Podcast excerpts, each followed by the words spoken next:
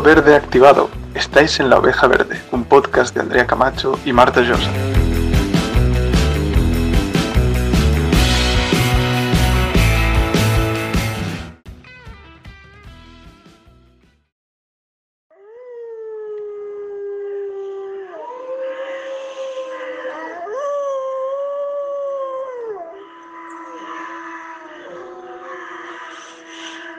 En esta línea de etiquetar a la fauna con matices del comportamiento humano se ha venido tildando al lobo de cruel durante siglos. Todo lo abominable, como la sed de sangre, la traición, la cobardía, se le ha atribuido al lobo por la mente popular. Sin embargo, este cánido salvaje, por ser un animal social, resulta sumamente cooperativo, rígidamente jerarquizado y con una inteligencia que supera, seguramente, a la de cualquier otro carnívoro salvaje. Os damos la bienvenida después de este fragmento del libro del famoso Félix Rodríguez de la Fuente, dedicado a la fauna euroasiática y norteamericana. Nos va como anillo al dedo porque en, este, en el episodio de hoy hablaremos no solo del lobo, sino también del conflicto que ha tenido y tiene con el ser humano. Y para hablar del lobo tenemos que hablar de Félix. Sus programas de televisión, como El hombre y la tierra, entre otros, y su exitosa enciclopedia Salvat Fauna, lo convirtieron en un personaje súper popular, súper famoso en la vida de los españoles a finales de los 60 y la década de los 70. De hecho, nuestros padres se acuerdan muchísimo de Félix y nos han contado diversas historias. Así es, ayudó a cambiar la mentalidad española sobre los animales. Contribuyó que se abolieran las juntas de extinción de alimañas que desde agosto de 1953 perseguían a los rapaces como halcones, águilas y buitres y a los carnívoros como zorros y lobos. El lobo fue desapareciendo de la mayor parte del territorio español. En 1970, sin embargo, con la nueva ley de caza, el lobo dejó de ser una alimaña y fue declarado especie cinegética, con lo cual al menos se hizo obligatorio respetar su época de cría. Fue un avance en su protección y, de hecho, a partir de aquella fecha se recuperaron sus poblaciones en diversas zonas de España. En algunas regiones la especie había resistido a esta matanza indiscriminada, donde estaba estrechamente relacionada con la ganadería extensiva. Ambos, pastores y lobos, han evolucionado con la presencia del otro en esta región, en esas regiones, y por suerte las prácticas y el conocimiento que favorecen esa coexistencia no han llegado a desaparecer del todo, aunque muchas sí que se perdieron y ahora se están recuperando. Y lo primero de todo, si queremos hablar del lobo, es hablar de la especie. El nombre científico del lobo es Canis lupus y en, la península ibérica tenemos la subespecie que es Canis lupus signatus. Signatus significa marcado porque tiene unas líneas negras en las patas muy características y marcadas. Por tanto, esta subespecie es exclusiva y única de nuestro territorio y es, por tanto, un símbolo. En todos los cuentos, el lobo es el lobo malo feroz y temible. Por ejemplo, nos vienen a la mente unos cuentos como la caperucita, la caperucita roja, los siete cabritillos, los tres cerditos, y eso ha hecho que se le tenga un miedo que no debería existir, cuando en realidad la ciencia, la naturaleza, no es como los cuentos que nos han contado. Los lobos no son una amenaza para las personas, ni cazan por diversión, ni matan por matar. Son seres sociales. Incluso una vez adoptaron a un niño abandonado. Y parece un cuento, pero esta sí que es una historia real, donde el lobo es el bueno. Marcos Rodríguez Pantoja se crió entre lobos muchos años cuando era un niño, hasta que lo encontraron dos guardabosques y lo llevaron a la civilización. De hecho, hay una película, ¿de acuerdo? Se llama Entre Lobos, por si os pica la curiosidad y queréis verla. De hecho, cuando se dice que los lobos, cuando se cuentan todas estas historias que lo ponen como el malo del cuento y que mata por matar, es porque hay veces que cuando les faltan las presas salvajes y además fallan un montón de veces eh, sus ataques y encuentran por fin un montón de presas que no se pueden escapar y hay muchísimas, tienen un subidón de adrenalina que no baja hasta que el animal no queda saciado y mata más que lo que puede consumir o caza más que lo que, lo que puede consumir. Y por eso eh, se dice que matan por matar, pero en realidad hay una explicación biológica detrás de, de esa parte. Igualmente hay estudios que respaldan que si el lobo tiene disponibles esas presas naturales, no atacarán o atacarán menos el ganado, ya que prefieren esas presas salvajes. Desde la perspectiva ecológica, los lobos, al igual que otros depredadores que se sitúan en la cima de la red trófica, son muy importantes. Son clave para mantener los ecosistemas sanos y en equilibrio. De hecho, cuando el lobo es eliminado de un ecosistema en el que existe, las poblaciones de sus presas crecen sin límite y el ecosistema se desequilibra. Cuando es presente, por contra, controla las especies de ungulados, como por ejemplo el corzo, el jabalí, el gamo, el ciervo. En definitiva, grandes herbívoros. Los obligan a desplazarse continuamente, evitando así el sobrepastoreo y permitiendo la regeneración del pasto para el ganado. Además, siempre intentan cazar antes a los heridos, los débiles y también a los enfermos y por tanto sanean el ecosistema y evitan que el ganado se contagie, como por ejemplo de tuberculosis o de peste porcina africana. También ayudan a muchos otros animales que igualmente desempeñan un papel importante y que aprovechan las carroñas que el lobo deja en el campo, como los buitres que se alimentan exclusivamente de cadáveres. Entonces, si los lobos son tan esenciales, ¿dónde está el problema? Hay un problema con la ganadería extensiva, que bueno, tiene unos problemas, unos daños y una serie de demandas y de medidas. Y para antes de hablar de eso, vamos a hablar un poco de lo que es la ganadería extensiva, que ha sido una actividad esencial en la península ibérica desde al menos 4.000 o 5.000 años. Es una actividad económica íntimamente ligada al territorio que utiliza de forma óptima y eficiente los recursos naturales y que se asocia tradicionalmente al pastoreo directo.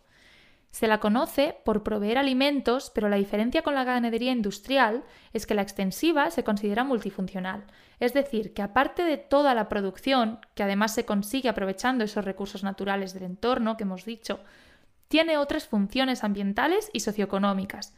La ganadería extensiva da lugar a agroecosistemas, es decir, un ecosistema sometido a modificaciones del ser humano para la producción de alimentos, estos son de alto valor natural y muy importantes para un desarrollo rural sostenible. Sí, y aparte de alimentos también se obtienen otras materias primas como madera y fibras. También contribuye a la conservación de la biodiversidad, ya que aumenta en muchos casos la variedad de ecosistemas y hábitats de especies, tanto agrarias como silvestres, ligadas a esos medios. Además, tiene otras funciones y servicios como la fertilización, la dispersión de semillas, y hasta la prevención de incendios, ya que ayuda a controlar la dinámica de invasión de arbustos y a mantener el paisaje abierto, diverso y con un menor riesgo de propagación de incendios, ya que hace de cortafuegos. Y en torno a la ganadería extensiva también existe un conocimiento tradicional, un patrimonio cultural y un turismo en las zonas rurales. Por tanto, los problemas y los daños, ahora vamos a hablar de, de, ello, ya que hemos escuchado la opinión de los ganaderos y ganaderas que forman parte de un sector que ya está castigado de por sí por las condiciones a las que está sometido debido a unas políticas de la Unión Europea que están obsoletas. Dicen que están sufriendo pérdidas por los ataques de lobos y que lo están notando cada vez más porque el lobo está en expansión. Sí que dicen que las administraciones les dan dinero por las pérdidas de, los ataques que, de lobos, pero a veces los agentes rurales no pueden certificar que haya sido por ataque de lobo porque no quedan restos e igualmente, esas indemnizaciones no consideran que sean justas, ya que se les paga muy poco por esas pérdidas y que no tienen en cuenta mm, las, las presas, bueno, el ganado eh, que queda herido, o todas las que han abortado, o que se les ha cortado el celo o la leche. Sí, de hecho, una de las soluciones que se utiliza son los perros mastines. Sirven para protegerse, son efectivos y son una buena medida de protección pero también se equivocan y los lobos los pueden acorralar mientras otros atacan el rebaño. Es decir, no son siempre 100% efectivos y además son muy muy caros de mantener. No es una única solución universal tener mastines. Igual que los cercados eléctricos, que también se utilizan. Además que en algunos sitios no es viable poner estos cercados, eh, ya que igualmente el lobo o se cuela o sigue adelante aunque se lleve aunque se lleve un calambrazo. Sí, también se quejan de que les dicen que están siempre en el bar, cuando no es cierto. A ver, que habrá de todo, igual que habrá ganaderos que digan que ha sido por ataque de lobo y a lo mejor ha sido por otro animal, pero hay que fiarse un poco de la honestidad, a lo mejor, que, que como siempre habrá de todo. Pero bueno, que muchos están día sí y día también con el ganado de sol a sol para cuidarlos y vigilarlos de cualquier ataque. Lo que no pueden es pasar también la noche, que algunas personas lo han hecho, pero tienen familia y aunque no tengan familia, pues quieren dormir en sus casas. Exacto. Desde las administraciones se facilitó un seguro privado para cobrar las indemnizaciones por las pérdidas por ataques de lobo, pero ganaderos y ganaderas no creen que tengan que pagarlo ellos, es decir, no creen ellos que tengan que mantener a la fauna salvaje, que si realmente eh, el lobo conlleva unos beneficios para toda la sociedad, pues las administraciones tendrían que pagar el seguro y cubrir los daños. Lo que hemos visto en las opiniones que hemos leído y escuchado de parte de ganaderos y ganaderas es que se sienten incomprendidos por la sociedad urbana, creen que no ven lo esenciales que son y por la crisis que está pasando el sector rural. Algunos decían que no están en contra del lobo, no es que no lo quieran, lo que no quieren es sufrir pérdidas desmesuradas, porque bastante tienen ya. No se puede salir eh, a la calle fácilmente para decir, para defender al lobo y decir que el lobo vivo sin proteger y cuidar la ganadería extensiva. Así que esa es un poco la opinión de, pues, de la gente que se dedica a este sector. Un poco polémico todo, la verdad. Así que, pues sí. Mm, claro, nosotras, bueno, hemos tenido, hemos tenido mucho debate también entre estos dos puntos de vista. Nosotras, después de informarnos sobre los dos puntos de vista, claro, nos hemos quedado un poco dubitativas, ya que nosotras no tenemos la solución perfecta. Lo que sí que tenemos es una opinión que conforme íbamos escuchando a unos u otros iba cambiando. Porque, claro, es algo muy complejo. Te pones en la piel de cada uno y entiendes las opiniones de los dos lados. Creemos, a una cosa que sí que hemos llegado bien en consenso las dos, es que lo que necesitamos ya es un censo fiable del lobo, porque algunas personas dicen que está amenazado y que necesita protección, que actualmente no es una especie que esté protegida a nivel a todo el nivel nacional y otras personas dicen que está en expansión y que no necesita dicha protección y eso no solo lo dicen los ganaderos. A partir de ahí, aunque es verdad que el censo de esta especie en concreto es difícil y por eso no está todavía, pero a partir de ahí tendremos unos datos sobre los cuales pasar estas soluciones. Sí, también queremos que, que evidentemente hubo un tiempo en el que se cazó al lobo indiscriminadamente y casi desaparece, y los ganaderos y ganaderas se fueron acostumbrando a vivir sin el lobo y se fueron perdiendo esas medidas contra este. Y ahora que el lobo ha aparecido en sitios donde hacía 50 años que no había lobo, porque en algunos sitios está protegido y en otros existe una caza controlada, esas medidas todavía no se han recuperado del todo y no se ha ido preparando a la población ganadera para, para ello tampoco. Y creemos que hay que ir acostumbrándose a vivir con el lobo, pero con conocimiento. De hecho, nos ha parecido súper interesante la opinión de Odil Rodríguez de la Fuente, la hija pequeña de Félix, que también es eh, bióloga y cineasta, y dice que Félix cambió la visión del lobo, primero era un animal malo a erradicar, y pasó a ser a un animal con una función importante en el ecosistema. Y Félix dijo que el lobo exista donde pueda y donde deba vivir, no en todos los sitios y a expensas de personas que sufren. Es decir, que tiene que haber un trabajo por ambas partes y ambas saldrán beneficiadas. Puede y debe haber una coexistencia donde, donde pueda haberla, donde, donde deba haber lobo y pueda haberlo, porque tanto el lobo como la ganadería extensiva provienen de servicios esenciales.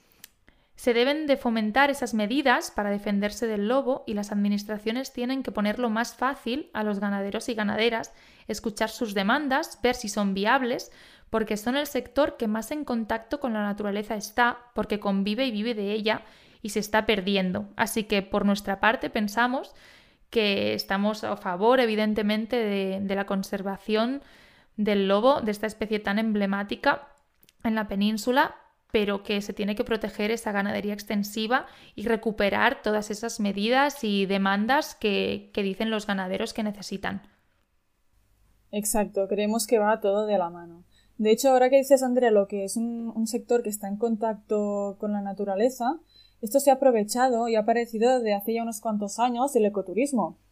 Es algo que hemos visto también como solución y que a nosotros en particular nos ha parecido fantástico por nuestros intereses personales también. Sí. Algunas personas pues se han aprovechado de la situación y han visto el negocio en el ecoturismo, es decir, en, en que haya gente que pague para que te lleven a observar los lobos en libertad Buscando, buscando, hemos visto algunas empresas donde te enseñan cómo funciona el sector rural y cómo coexiste con el lobo, aparte de llevarte a verlo. Es decir, que se puede complementar esta actividad económica y nos parece una manera de fomentar ese turismo rural que es tan necesario y a la vez de valorar y apreciar la fauna salvaje que habita en nuestro territorio y, que debe ser una pasada. De hecho, lo tenemos súper pendiente las dos. Está en la lista, sí. De hecho, bueno, ya veis que realmente hay que pagar para ver al lobo. Por tanto, eso de que hay ataques de lobos a personas es falso, porque ya nos gustaría a nosotras que se acercase al menos un poquito de gratis para poder verlo. Así que no os creáis que hay ataques de, personas hacia personas a mansalva, porque hay de hecho más ataques de perros salvajes que de lobos, porque no hay. Sí,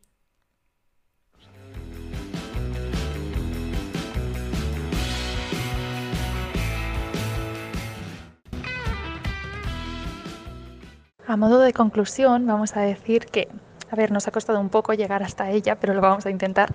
Vamos a decir que todas esas medidas que se perdieron se tienen que recuperar, todas esas medidas contra los ataques de lobos, como utilizar perros mastines, los cercados eléctricos, estar de sol a sol con el ganado, guardarlos en una nave por la noche, y seguro que hay otras. Hay incluso algunas medidas de disparos, o sea, disparos de, mentira para que los lobos se asusten. No sé, a lo mejor podría servir también. Entonces esas medidas se tienen que recuperar.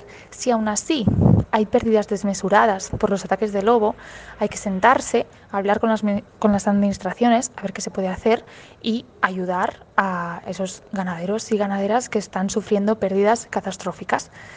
Pero que las medidas se tienen que cumplir y después tienen que venir las demandas, por así decirlo, creemos nosotras.